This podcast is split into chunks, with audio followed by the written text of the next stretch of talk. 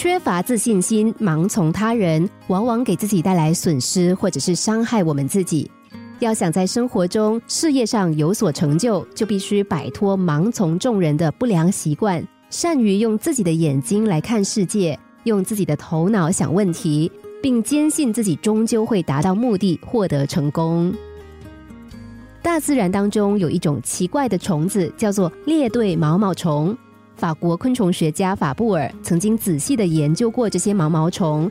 它们从卵里孵化出来之后，就会成群集结在一起生活。在外出觅食的时候，通常是一只队长带头，其他的毛毛虫就用头顶着前一只伙伴的屁股，一只贴一只的排成一列或者是两列前进。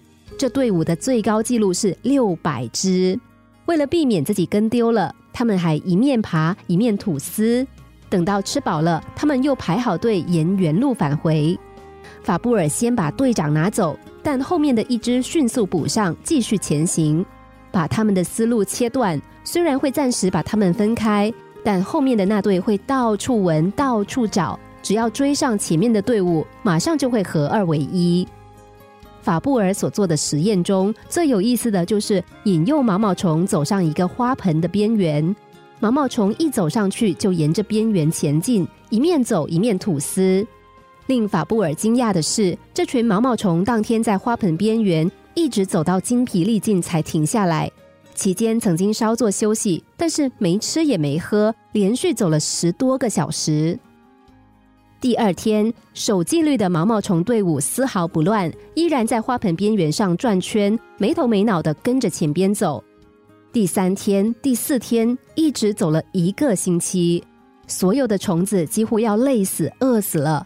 第八天，有一只毛毛虫掉了下来，这群虫子才重返家园。虫子的盲从是多么的可笑可悲呀！其实放眼世界，人又何尝不是这样呢？起哄、跟风、随大流、凑热闹，是许多人做人做事的惯例。横看成岭侧成峰，远近高低各不同。凡事都没有统一的定论，谁的意见都可以参考，但是永远不能够代替自己的主见。不要被他人的论断束缚了自己前进的步伐，追随你的热情，你的心灵，他们将带你实现梦想。心灵小故事，星期一至五下午两点四十分首播，晚上十一点四十分重播。重温 Podcast，上网 U F M 一零零三 t S G。